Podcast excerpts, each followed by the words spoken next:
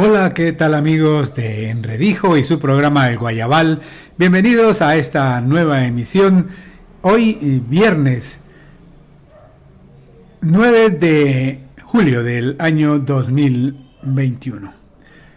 Esta es una emisión especial que ya ustedes tienen una idea acerca de nuestro invitado del día de hoy o de la noche de hoy maestro en artes plásticas con énfasis en pintura y dibujo de la Universidad del Cauca, donde se graduó en el año de 1997. Aunque nació en Florencia, desde muy niño su familia se radicó aquí en el municipio de Pitalito, donde ha desarrollado su vida y su obra su amor por el arte, la dedicación, la investigación y permanente afán por expresar libremente sus ideas a través de la pintura y la escultura le han valido su reconocimiento no solo a nivel local, regional, sino nacional e internacional. Controvertido, crítico y contestatario, pero por sobre todo humano. Ese es Javier Chinchilla Nieto, quien nos recibió en su casa de ayer, Javier Chinchilla, precisamente para hablar de su vida y de su obra. Su obra pictórica y escultora, eh, escultórica está expresada en la naturaleza, en el origen, en la génesis, mm, poniendo siempre como centro principal el ser humano. Bienvenidos a este programa El Guayabal. Yo soy Gerardo Valencia Gutiérrez y les reitero nuestra bienvenida a su programa A la cita cultural de los viernes. Y con él vamos a entablar una conversación que nos permitirá conocer, repito, su obra, su vida, sus gustos, su pensamiento sobre el arte y sobre la vida misma y sobre todo por la de la situación que está viviendo nuestro país y el mundo en los actuales momentos. Pero iniciamos por el principio. ¿Cómo y cuándo nace Javier Chinchilla como artista? Voy a, a responder a partir de ese entre comillas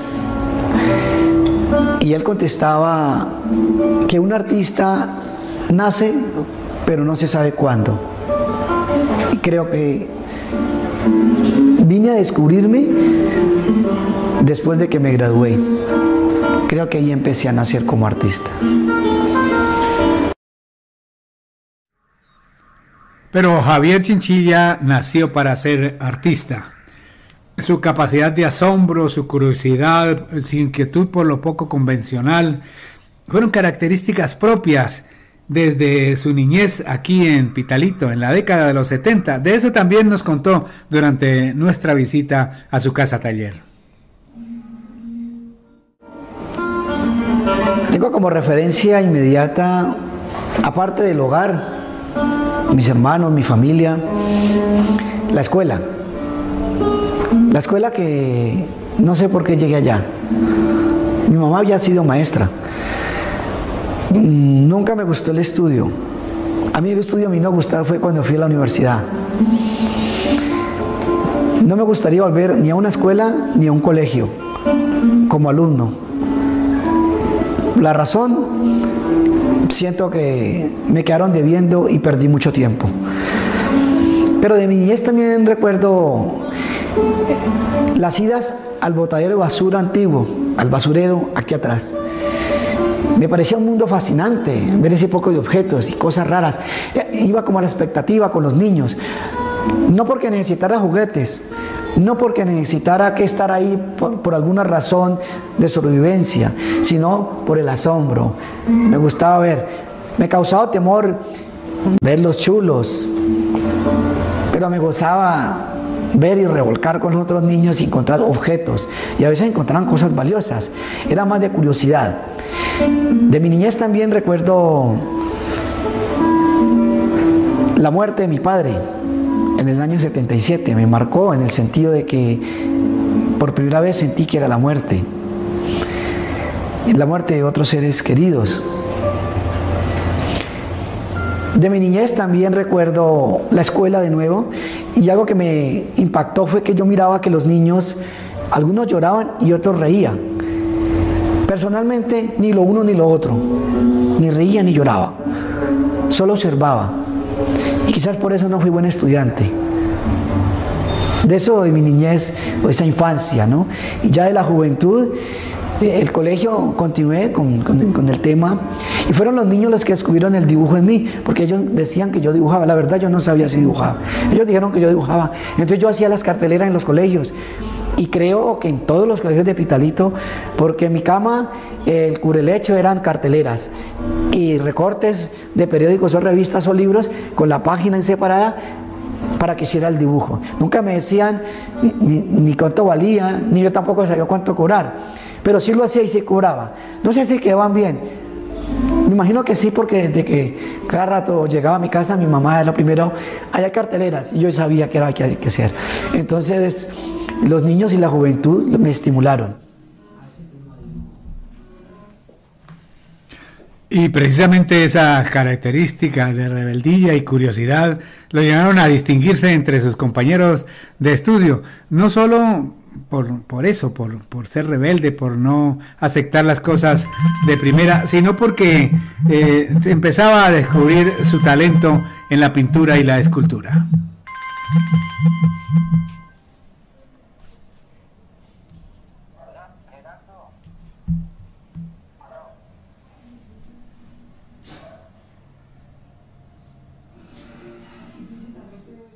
Sí, Gerardo, porque uno es la verdad, y vuelvo a retomar a Juan Antonio Roda, que es uno de los artistas que más admiro en este país, en la historia del arte de Colombia y Latinoamérica, y él decía que uno como artista tiene que ser lector.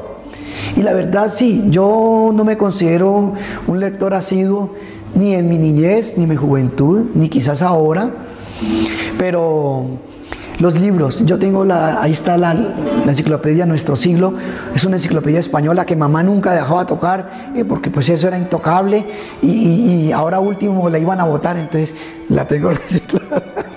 Y ahora ni siquiera ya no, la leo, porque no porque no la necesite, por cosas del devenir de la existencia, pero ahí la tengo. Y fueron en esos libros donde las ilustraciones, específicamente eh, esta enciclopedia tiene muchas ilustraciones y ahí encontré muchos formatos y muchas disculpas y estímulos para el dibujo. Fueron los dibujos de esa enciclopedia. Y no, y también leí algunos apartes y fueron los libros.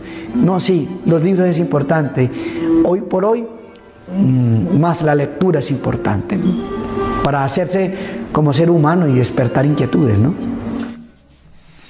Después de su paso por la escuela y el colegio aquí en el municipio de Pitalito, Javier Chinchilla inició su formación profesional primero en la ciudad de, eh, de Cúcuta, donde conoció grandes maestros del arte nacional e inició su formación mm, profesional. Después en la Universidad del Cauca, donde en el año de 1997 se recibió como maestro de artes plásticas con énfasis en pintura y escultura. Primero me tocó la arcilla, aquí en Pitalito. La arcilla. De la arcilla pasé a otros oficios del campo de la plástica y fue cuando incursioné en Cúcuta, ciudad en la cual por primera vez en mi historia como artista conocí que era un caballete, conocí que era una paleta, teorías del color, conocí que era un artista, los conocía ya, fue en Cúcuta, incluso desde aquí le doy un saludo en el cielo a Elena Merchán, quien fue mi profesora de modelado excelente, Elena Merchán. Y a otros docentes que tuve en Cúcuta en el Instituto de Cultura.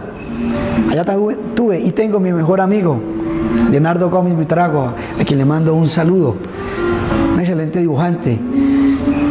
Y otros, y docentes de Pamplona, Emiliano, al, loco Emiliano, que todos sabemos por qué le decimos el loco Emiliano, gran dibujante. Desde ahí fue como la antesala o el lobby para ir a la universidad. Cuando ya ingreso a la Universidad del Cauca, no, desde luego la formación que se tuvo ya excelente. Y a veces me atrevo a decir que de todo el conocimiento que he acumulado en el oficio de las artes plásticas, no he practicado sino el 10%. Hay mucha cosa que no he podido ejecutar por diferentes causas y modos de la existencia y el devenir de las artes, pero no, fue excelente las diferentes materias, entre eso Evera Estudillo fue mi profesor de dibujo los cuatro años de la universidad, eh, Adolfo Torres también en pintura y dibujo, entre otros docentes, ¿no? Excelentes. No, la, influencia y el abanico de posibilidades fue grande. Yo creía que artista era el que hacía un retrato, ¿no? No, resulta que pues había que hacerlo. Y, así, trabajamos con los modelos y el modelo. Todo esto es tiempo de formación. Mm,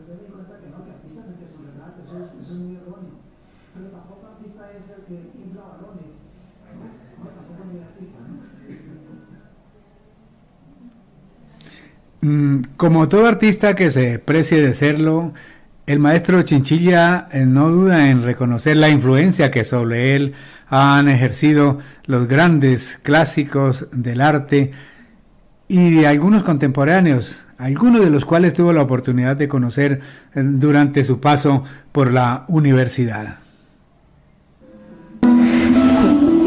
Yo me acuerdo tanto del profesor Adolfo Torres y nos decía, Venir uno a decir aquí como artista que uno se las inventó, eso es falso y eso es muy cierto.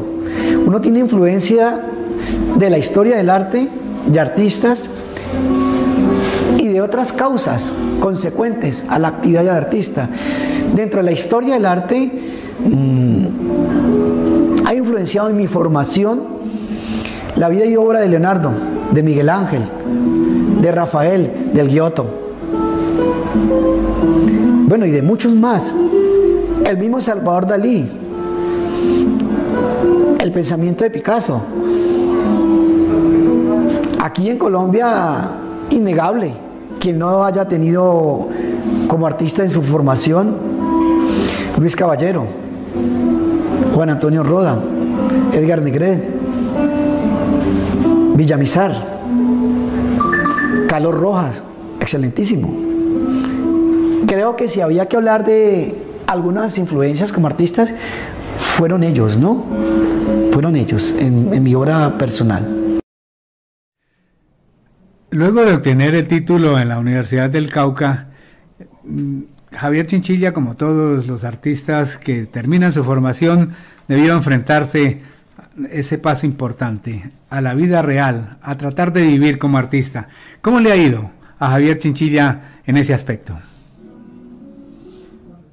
Colegio yo escuchaba a compañeros e incluso docentes y me decían, estudiar artes es para homosexuales, marihuaneros y malos estudiantes y eso no da plata. En esa época se tenía esa versión, no si ahora, ¿no? En el fondo me daba curiosidad quizás te sembraban temor. Si uno puede sobrevivir en el arte, sí, sobrevivir. Quisiera vivir. Humanamente se necesitan muchas cosas, ¿no? Pagar recibos, hacer ciertos viajes, hacer ciertos envíos, comprar ciertos objetos. Pero aquí en este tema hay que hablar y hay que vislumbrar y discernir. Y es que si uno encuentra a Dios, Él se encarga del pan de cada día. Entonces, no hay temor, no hay temor.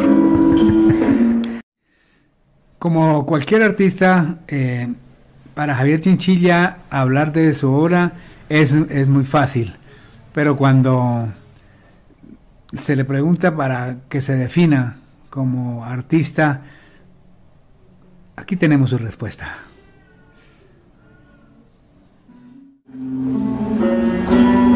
Bueno, hablar de uno mismo no es fácil.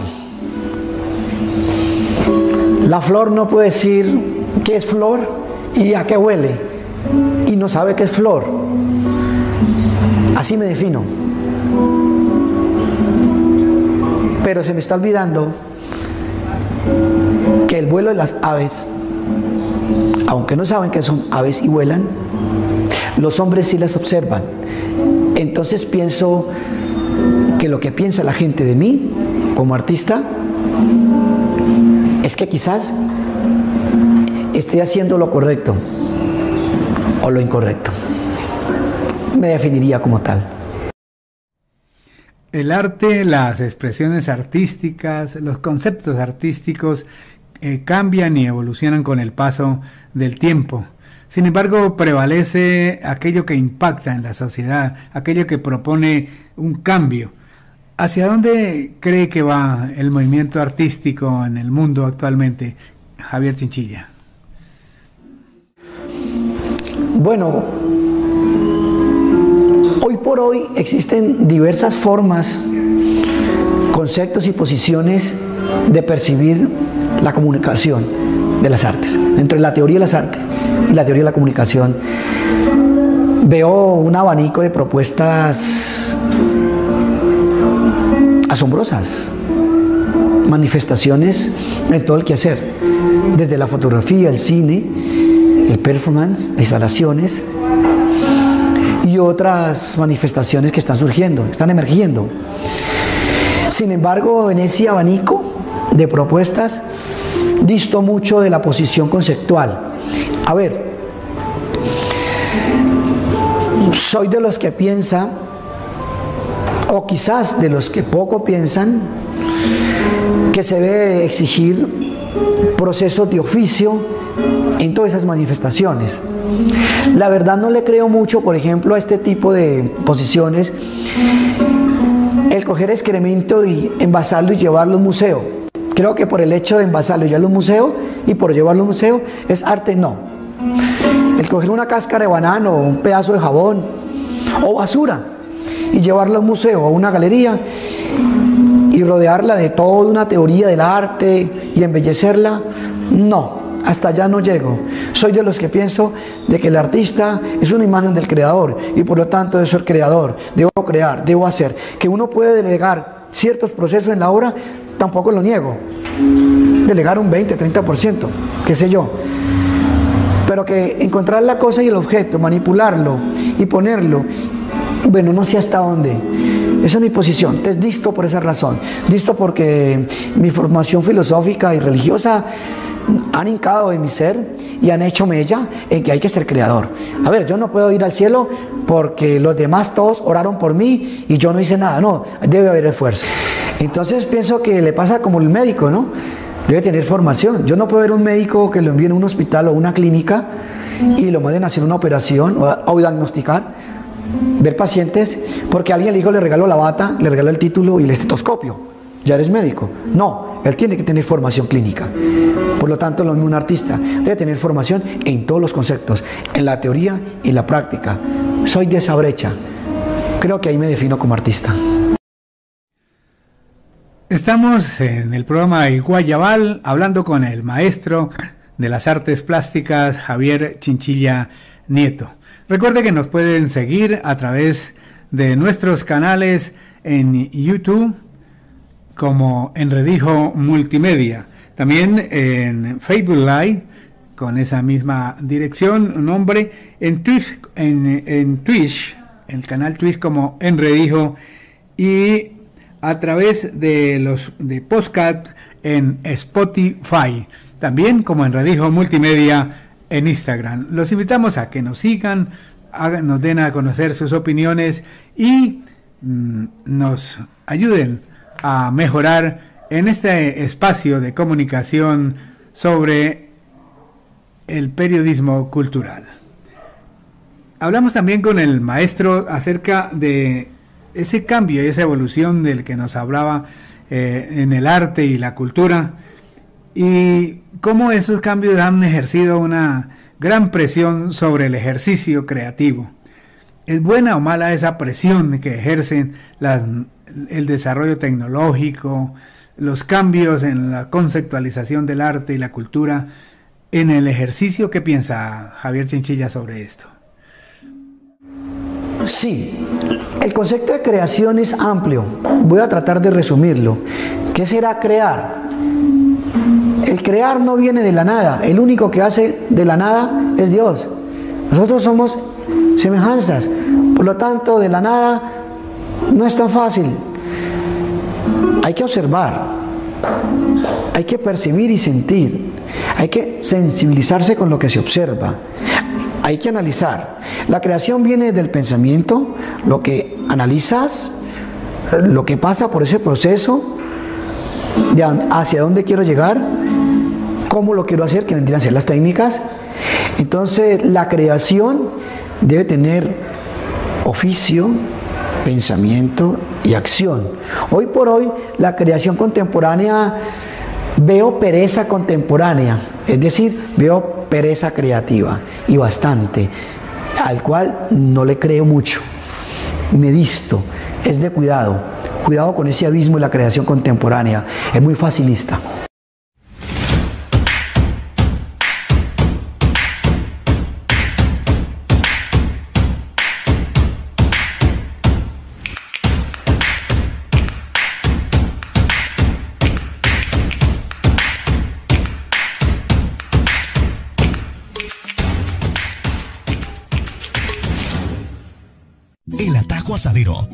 Camino más corto a las delicias de la carne. Ven y disfruta de todas nuestras delicias, el exquisito sabor de la carne madurada al carbón y nuestra variada carta. Sede principal, Avenida Pastrana 1005 Sur. Sucursales, Container Food Park, Centro Comercial Gran Plaza San Antonio, Plazoleta de Comidas. Y si quieres un ambiente natural y al aire libre, visítanos en Los Cedros Restaurante, en las canchas sintéticas Soccer City. Llámanos al 314-409-1823 o al 835-4040. Restaurante y Asadero El Atajo, el camino más corto a las delicias de la carne.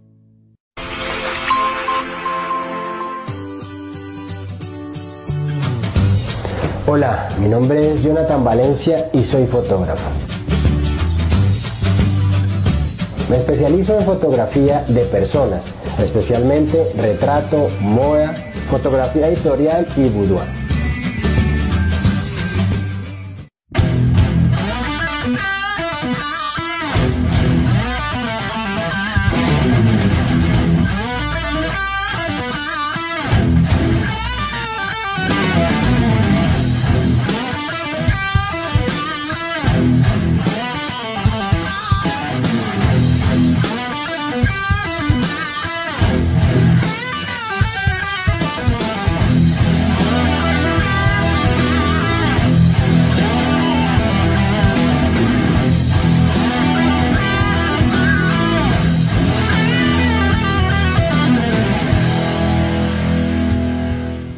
Fundación Cultural Tierra Viva.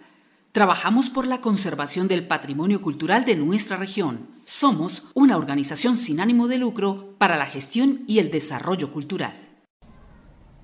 Muchas gracias por continuar eh, con nosotros aquí en el Guayabal. Agradecemos a las personas que nos están siguiendo a esta hora a través de Facebook Live, eh, conectados con nosotros, conectados con lo nuestro. Saludo especial para José Toledo, para la profesora Egna Lorena Fernández, para la profesora María Leonor Valencia Gutiérrez, el concejal Juan David Palomares Cerrato y muchos que siguen a, esta hora conectados con, esta, eh, con este espacio cultural de los viernes. Seguimos con este diálogo que hemos obtenido con nuestro invitado de hoy, el maestro Javier Chinchilla Nieto. La modernidad, los cambios y los avances tecnológicos, como ya lo afirmaba, han ejercido una gran presión en el ejercicio creativo del arte y la cultura. Sin embargo, según nuestro invitado, también han ejercido una gran presión y, propuestos cambios muchas veces no para mejorar en los procesos formativos, en las academias de arte y en las universidades que forman a los nuevos artistas de nuestro país. Por la no creación, por la no formación, por la deformación, por la deformación que las academias han incluido en sus currículum, los veo muy sometidos arrodillados y esclavizados a las, tecnologías. Mira, las tecnologías Es que el problema no es con las tecnologías, las tecnologías bienvenidas, es lo que se hace con ellas, eso son técnicas, es lo que se hace y lo que se dice. Y el hombre contemporáneo, el pensamiento contemporáneo, está tan embadurnado en las tecnologías que todo lo quieren hacer con un clic. Y se jodieron. A ver, retos, tecnologías. Bienvenidas si usted las manipula y les da el poder como tal, pero, pero no permita que ellas lo empoderen. Es decir, el hombre posmoderno eh, está jodido, está manipulado y, está sometido por las tecnologías. No ha sometido las tecnologías, se ha sometido por las tecnologías y mire lo que está pasando. Entonces yo pienso que en ese sentido la academia ha cometido mucho error y ha dejado un poco el libro al lado, ha, dejado un poco el oficio y eso está muy mal. Eso tiene que replantearlo. Quienes se han tomado la tarea de dirigir la academia y la formación de seres humanos en cualquiera de las áreas inclusive. Para Javier Chinchilla, precisamente, los avances tecnológicos, las nuevas eh, tecnologías mmm, han despojado a la academia de ese elemento necesario para la formación de un artista más cercano a la gente, más humano precisamente.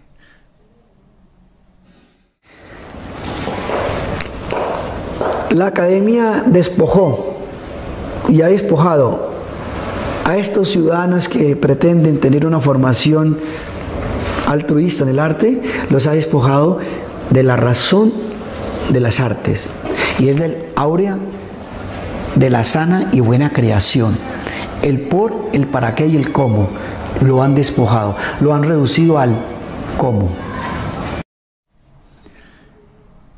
Para, para nosotros el objetivo central de esta visita y eh, que, que realizamos a la casa del maestro Chinchilla es conocer un poco la locación, esa escuela, esa casa taller que él ha querido definir y, dejar o entregar o donar a Pitalito para el desarrollo del arte y la cultura en nuestro municipio. Una casa taller ubicada en el barrio Trinidad donde vive con su obra, que según él es su familia. Pero también para qué está concebida esta casa que invitamos a ustedes a conocer. Crear hijos, invitar amigos, etcétera. Sí, esos son los ítems básicos de una casa, un apartamento, un espacio que se llama hogar. Bueno, de eso muy poco aquí. Pero desde luego que yo aquí duermo, aquí me baño, aquí sueño, lloro y peleo. eh, pero la casa así como estructura y como espacio la pensé para que viva mi obra. El 90% de esta casa es para mi obra. Para mi humanidad, un porcentaje muy mínimo, lo básico que se requiere. La obra está percibida para contemplar la obra, ya que me cansé de tener la obra guardada en huacales, estar prácticamente despojada de un espacio que ella lo requiere. Entonces, con mis esfuerzos económicos e intelectuales, con la ayuda de Dios y de otras personas, he podido lograr que este espacio sea una realidad para contemplación de la obra de arte y por eso nace Chinchilla Casa Taller. Sí, es mi taller, es eso, es mi taller donde se contempla la obra, mm, se, se hace oficio, también, si me piden retratos, hago retratos, restauración de obras. Y si hay que hacer un coloquio, una charla, no, pues la hacemos, ¿no? Si hay que hacerlo, lo hacemos, como está pasando hoy aquí. Y la razón de este espacio es para percibir la obra del artista, contemplarla y hacer diálogos mmm, del tema de las artes y otros temas de la vida normal también, ¿no? Un espacio para apreciar el arte no solo la obra de, de, su creador, sino del arte en general. Pero ¿Cómo percibe Javier Chinchilla el aprecio de los laoyanos por este esfuerzo personal, por esta ansia de aportarle a Pitalito un espacio para el desarrollo del arte y la cultura?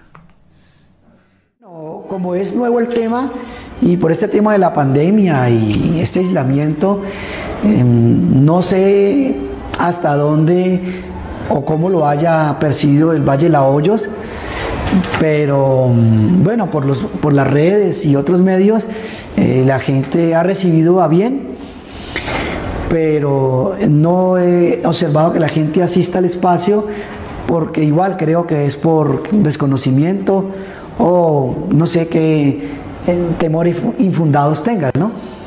Sí, tal vez una mala lectura, eh, también información o, o ignorancia, ¿no? Pitalito es conocido, o al menos así lo creemos nosotros, como tierra de artistas.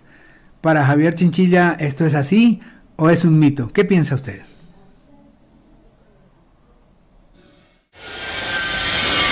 Gerardo, eh, ese eslogan acuñado, no sé por quién, bueno, es que la palabra artista tiene unas... Eh, tiene unas referencias y unas connotaciones en mi mente que tal vez pueden distar mucho de lo que se acuña como artista. La palabra artista es muy compleja, me parece muy delicada utilizarla como otras palabras que se han tergiversado en el castellano.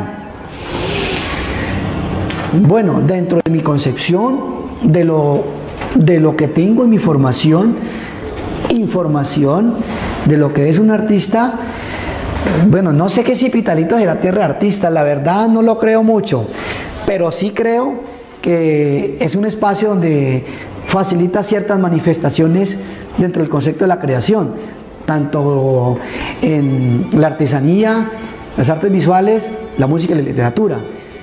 Es silvestre las manifestaciones, pero decir que de allá hay artistas, los puede haber, pero no tantos, pero no tantos. Arte, artistas, términos que involucran calidad, concepto, trabajo, investigación, belleza, aceptación, sincronía con el entorno. En ese orden de ideas, ¿qué piensa Javier Chinchilla de este proyecto que se desarrolla en Pitalito, Pitalito, Ciudad Museo? Este proyecto Pitalito Ciudad Museo pues ha tenido inconvenientes y, y deberá hacer ciertos ajustes, tiene sus etapas, pero pienso que es un proyecto que hay que aplaudir y apoyar con sus defectos y con sus errores, porque es que si lo vemos así en la historia de Pitalito, o bueno, por lo menos dentro de la historia que percibo, pues no, no conozco la verdad el primer líder social o artístico, gestor o político que se haya tomado la tarea de liderar un proceso que embellezca la ciudad, que le haga ornato, y pienso que en ese sentido, pues hay que aplaudir este, este proyecto y si que hay, que ajustar algo, pues si uno va a llegar a ese proyecto, pues debe hacerlo con sanas referencias, sugerencias, mm, pero me parece que el proyecto debe tener en cuenta las buenas curadurías. Hay que hacer una curaduría sana para decir la razón por qué esto o aquello va o qué personaje va a ilustrar o va a representar un concepto Histórico, filosófico, sociológico, pero veo que sí, hay que tener cuidado con la curaduría sociológica del espacio.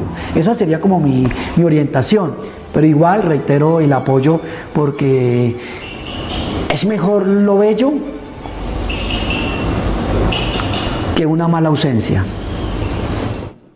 Pero, pero no era Pitalito de pseudo obras, de artistas entre comillas, está bien o mal, según Javier Chinchilla, o, especialmente hablando de la calidad de los materiales y la integralidad de la obra.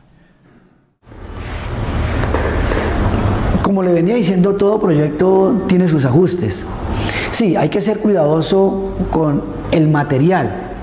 Tanto quienes lideran el proyecto de Vitalito Ciudad Museo como los artistas, y pienso que son los artistas los responsables de la calidad la calidad, la calidad conceptual y la materia de la obra.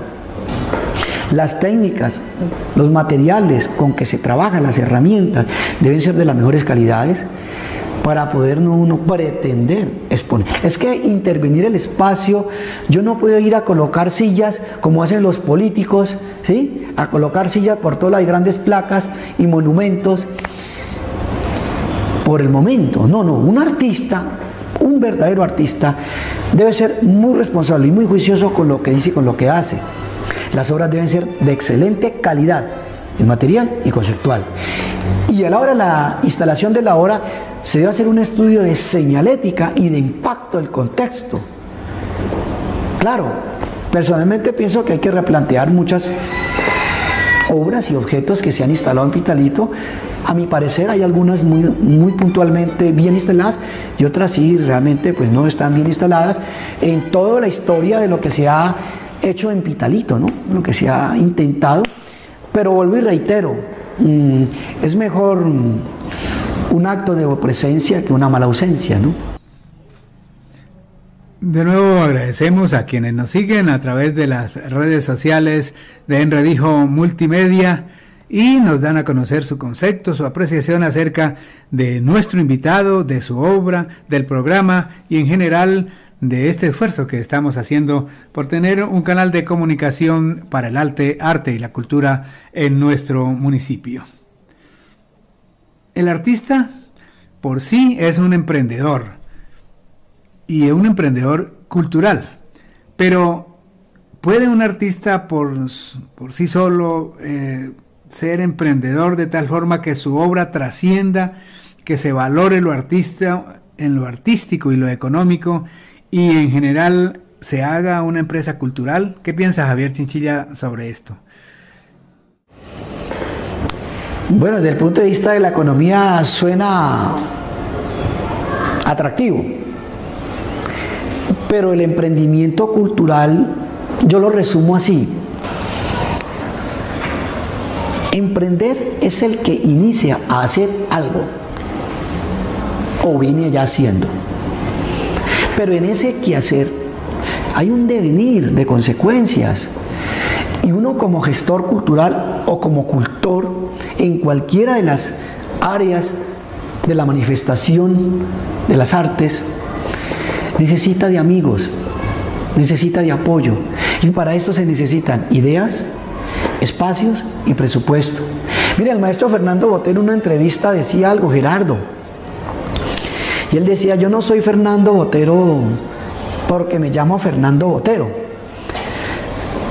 Me ha ido muy bien en las artes y en mis proyectos porque tengo amigos. La verdad, hay algo que yo siempre recuerdo y sugiero sanamente, la educación en Colombia debería de hacer más énfasis en la sociología y en las relaciones humanas, dejar tanta teoría chatarra y tanta carreta y tanta materia chatarra que la verdad esos pensul a nivel académico en todo el país, eso es un desastre. Sí, aquí todo lo definen a matemáticas, idioma y se acabó. Están jodidos. Aquí hay que meterle más sociología, métale más filosofía. Dejen de interrumpir los procesos formativos, porque es la sociología, el otro, el tener la buena amistad, la sana amistad, el llegarle al otro. Mire, a mí la universidad y la escuela, mi colegio y muchas cosas más me quedaron debiendo la sociología y relaciones humanas, por favor, importantísimo. Y incluyámosle una sana política de acción, no politiquería. Hablemosle a los muchachos de política de verdad de fondo, pero política filosófica, con principio, con sociología. Y entonces el aprendimiento, bienvenido si tiene eso. Pero hacia donde lo quieren llevar, no lo veo muy bien ese emprendimiento. Nos han puesto más como unos rebusca, nos han, nos, han puesto, eh, mucho del tema de la economía naranja, nos han cogido a los artistas como pollo en basurero a rebuscarse. La actual situación que vive el mundo y por supuesto nuestro país a raíz de la pandemia del COVID-19 nos ha hecho pensar y reflexionar y cambiar sobre el modo de ver las cosas, de apreciar lo esencial. ¿Cómo define y correlaciona Javier Chinchilla pandemia, arte y cultura? Cultura, arte y pandemia y educación. Cultura es todo quehacer humano.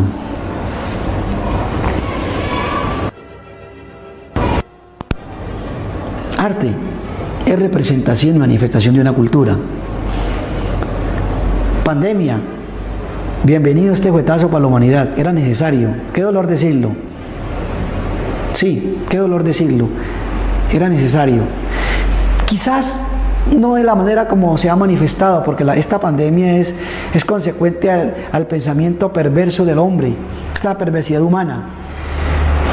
Pero como el, el, hombre se le arrodilla al hombre, entonces ahí tienen su huetazo, tenemos nuestro huetazo. La pandemia, bienvenida, porque voy a hablar de las cosas buenas de la pandemia. Nos enseñó a que con poco se vive mejor no necesitamos ni de drogas, ni de, ni de trago, ni de zona rosa. No necesitamos de pornografía, no necesitamos de vagancia, ni de tanta rumba. Nos enseñó que eso no es necesario. Nos enseñó que con poco se vive mejor. Nos enseñó que el poco presupuesto que tengamos tenemos que saberlo invertir en comida, saberlo invertir en el espacio, en tiempo, tener objetos y cosas necesarias. No necesitamos de tantos celulares. Aquí en esta pandemia los celulares no nos salvaron.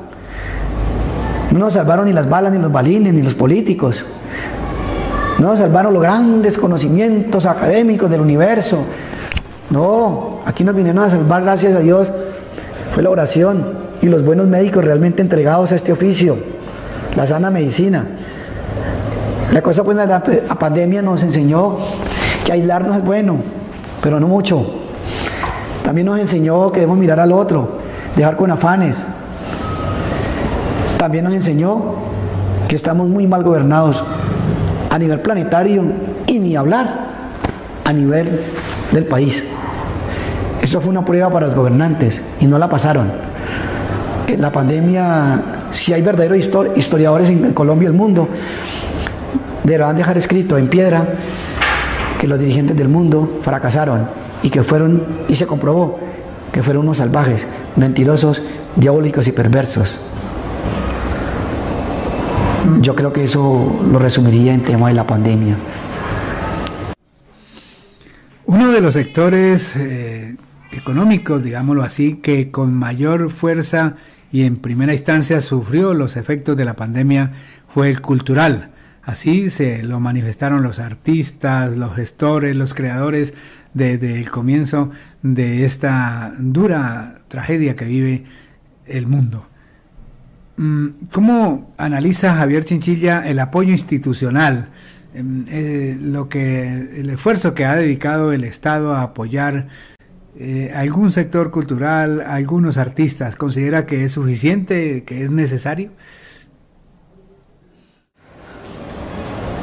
Sí, sí, sí, es, sí creo que fueron necesarios, pero no fueron prioritarios. Y, el y si hablamos de presupuesto del de, Ministerio de Cultura, entre otros, no, eso fueron limosnas, migajas y carroña que tiraron a los artistas. Personalmente no me vi beneficiado de, de algún recurso que el Estado me haya convocado y me haya auxiliado. No, no, nunca fui beneficiario de ellos. Y qué bueno no deberles. Para, Javier Chinchilla, ah, cuando habla de su obra es hablar del equilibrio natural, de la Pachamama, del Génesis. Quienes conocen su obra y saben apreciar el arte también lo definen así. Pero ¿cómo, cómo ha logrado ese sello, ese perfil que, que se ha establecido como su ADN artístico? Sí, eh, en una ocasión, en una exposición en Neiva, eh, un escritor me preguntaba, Chinchilla, eh, ¿usted por qué le coloca nombres filosóficos a sus obras? ¿No le parece que esos nombres son como muy rebuscados? Inicialmente le colocaba nombres filosóficos y se los seguiré poniendo porque es una manera de manifestar mi inconformidad con ese facilismo del pensamiento. Si quieren saber qué es mi obra, pues lean. Pero también he bifurcado ese pensamiento filosófico hacia la cosmovisión nativa. Hoy por hoy, varias de mis obras tienen nombres nativos, como Hui, Guayua, Yacú. Y mi última obra, Pacha, Inti, Quilla. Tierra, Sol y Luna. Es una reivindicación y un recuerdito de que no podemos despojarnos de nuestro pasado que está en el presente. ¿Sí? Eh, el escritor um, Ospina hablaba que él una vez fue a Europa y se dio cuenta que él no era europeo. Y vino a América, a Colombia, a una comunidad nativa y se dio cuenta que tampoco lo era. Pues ni hablaba quechua, ni era europeo es esa reivindicación. Quiero hacerle un homenaje y un recuerdo a esa existencia coherente que nos dejaron las culturas nativas en toda la América sobre el tema de la, en la vida, el devenir, la consecuencia, la existencia entre ese equilibrio entre el hombre y naturaleza que se ha perdido. Mi obra hoy por hoy ha abordado el tema de la ecología, el tema del equilibrio de la naturaleza. Por eso mis obras penden y siempre hablo de eso, el tema del equilibrio. Es eso. Es muy frágil. Está ahí. Pero hay que saber vivir en ese equilibrio, en esa tensión. Y creo que la humanidad está tan tergiversada y tan, eh, tan, tan deshumanizada que si lo olvidó, que la tierra también respira. Y no la va a cobrar. Nuestro invitado se ha desempeñado en varias instituciones como docente, lo cual le da autoridad para hablar de los procesos educativos de nuestro país. En estos tiempos de pandemia, cuando esos procesos se han alterado al punto de que los estudiantes no han podido volver a las aulas, mm, ¿cuál ha sido la principal afectación que han sufrido los niños, especialmente en lo afectivo, en lo, en lo social? Para Javier Chinchilla, ¿cuál es esa afectación? Bueno, Gerardo, eh, la verdad no me considero tan sensibiloso. No me gusta ser tan amarillista, eh, infantil. Gerardo, la Primera y la Segunda Guerra Mundial, terribles para la humanidad, nos enseñó que el ser humano está diseñado para superar muchas, pero muchas tragedias. Mire usted los adultos de hoy, estos hombres de la tercera edad que vivieron la Segunda Guerra Mundial, esas atrocidades que esa Alemania nazi en su época hizo contra el pueblo judío, contra los niños. Hoy hay sobrevivientes de ese holocausto. Y uno les escucha hablar, claro, les marcó su vida, ¿no? Terrible, les marcó su vida, sus recuerdos. Se acabaron sus familias, sus esperanzas, se acabó todo. Sin embargo, los sobrevivientes hoy por hoy, por lo menos de los que yo he escuchado, tanto en diferentes medios, como lo que se ha leído en la historia,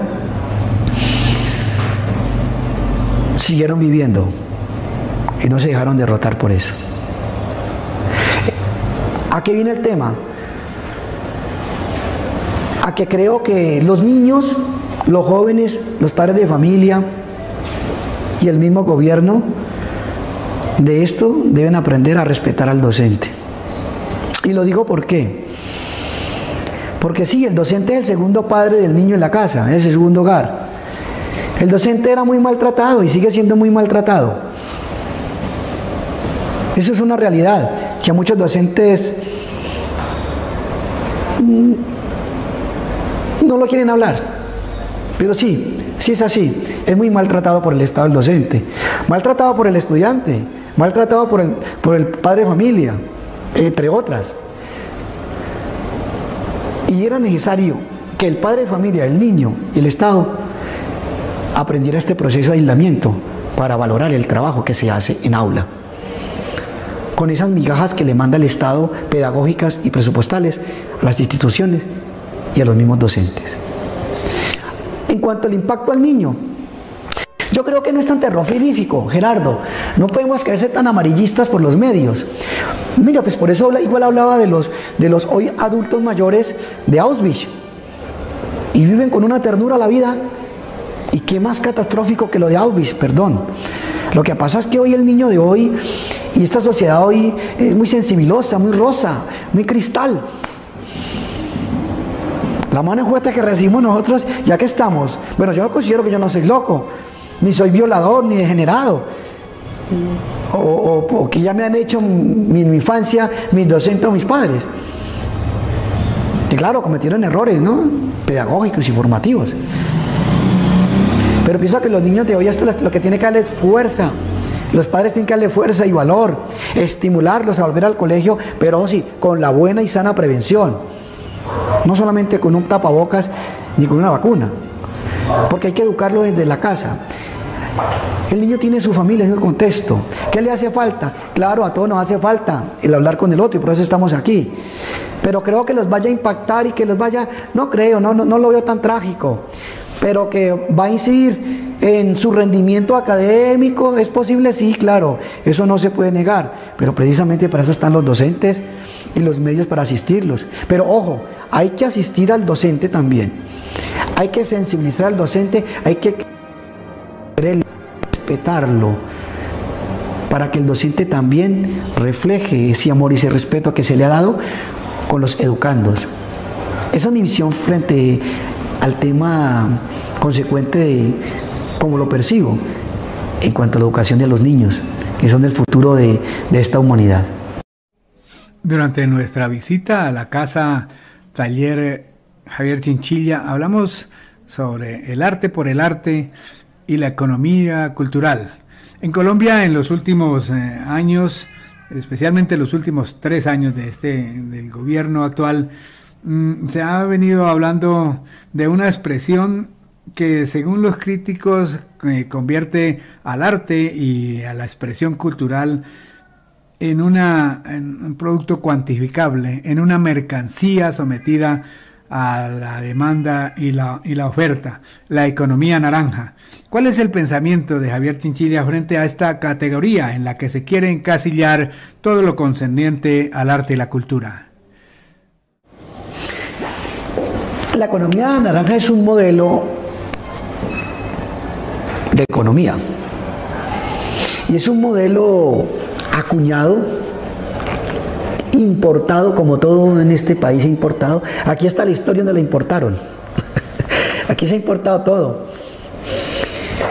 Entonces han acuñado el modelo de la economía naranja para obligar, someter, esclavizar al cultor, al gestor, a pelear por la carroña que pueda dar el Estado en cuanto a presupuesto y lo ponen a competir de una manera malsana con otras industrias culturales de otros países. Yo me pregunto, Gerardo, no es que Colombia no tenga nada que exponer, no, Colombia tiene que, no, y hablemos de Pitalito, Gerardo. Pitalito tiene que exportar mucha cosa, en el buen sentido de la palabra exportar, al mundo.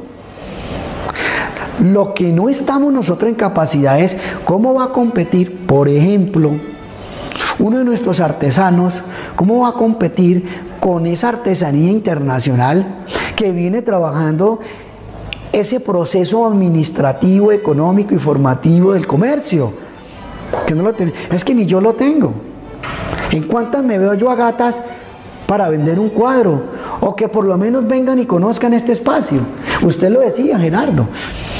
¿Cuántas personas han venido aquí a, visitar este espacio? No, pues me sobran dedos de la mano.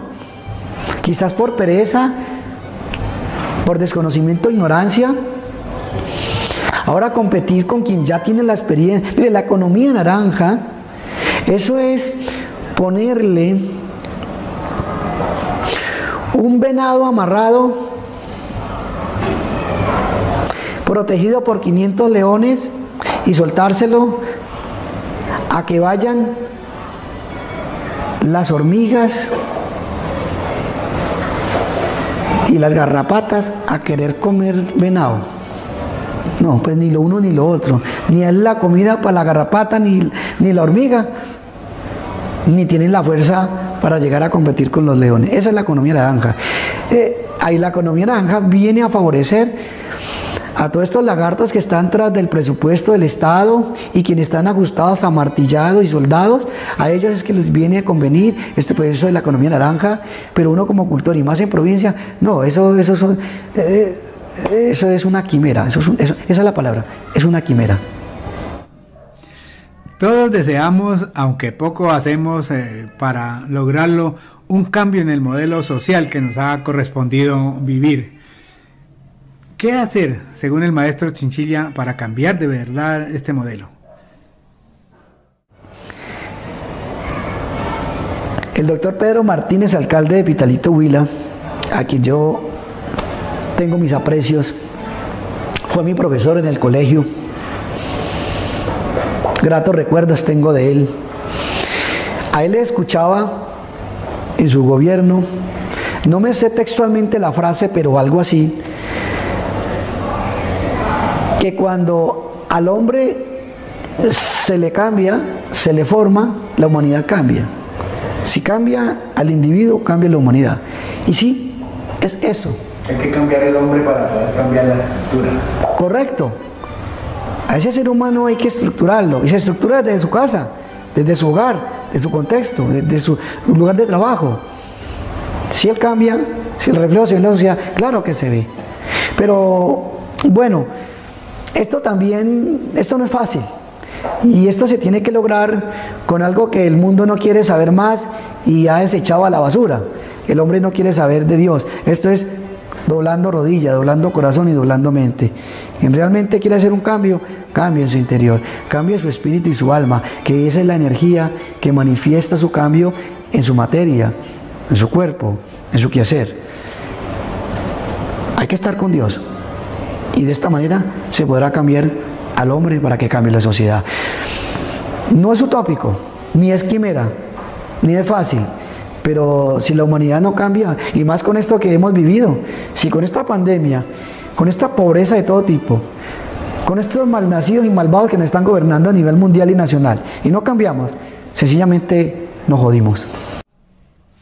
Al ir terminando nuestro tiempo en el espacio de hoy, quisimos quedarnos con, la imagen del lugar que nos convocó, con la obra del maestro Chinchilla y de sus invitados exclusivos en su galería. La Casa Taller Javier Chinchilla, un espacio para la degustación del arte y la cultura aquí en el municipio de Pitalito. Una invitación que desde Guayabal hacemos a todos los laoyanos, huilenses y colombianos y por supuesto de otras latitudes del mundo para que la visiten y la vivan. Este lugar es una casa taller, es mi taller, pero en esta casa eh, hay espacios diseñados para contemplar la obra del artista. Bueno, yo no sé si sería artista, dejémoselo a la historia entonces para no autocalificarme. Y contemplar mi manifestación. Se encuentra la sala Oro Péndulo y la sala de venir.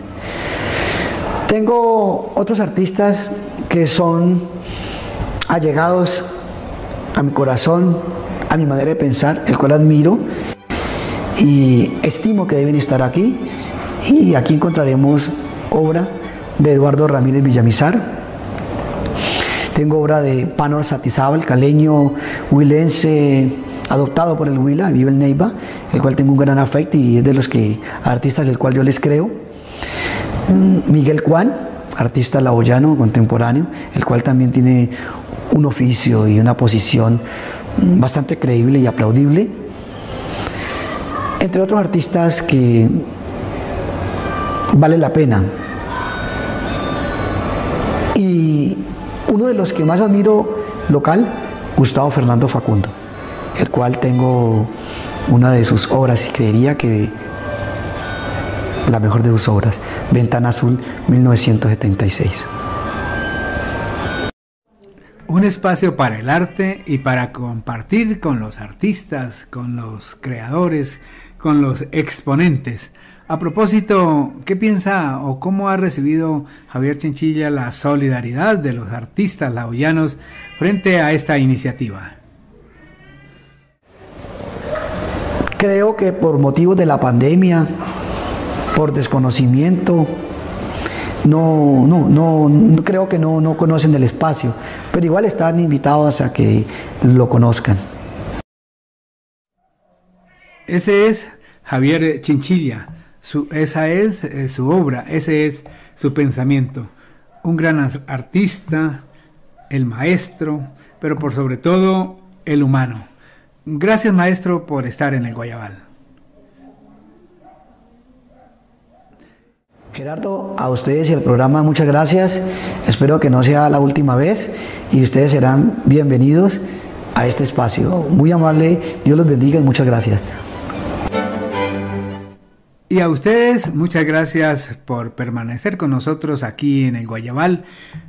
Recuerden que nos pueden seguir en nuestras redes sociales como en Redijo Multimedia, en eh, YouTube, también en Facebook Live y en Instagram a través de el formato podcast en Spotify y como en Redijo TV a través de Twitter y en el canal Twitch como Enredijo.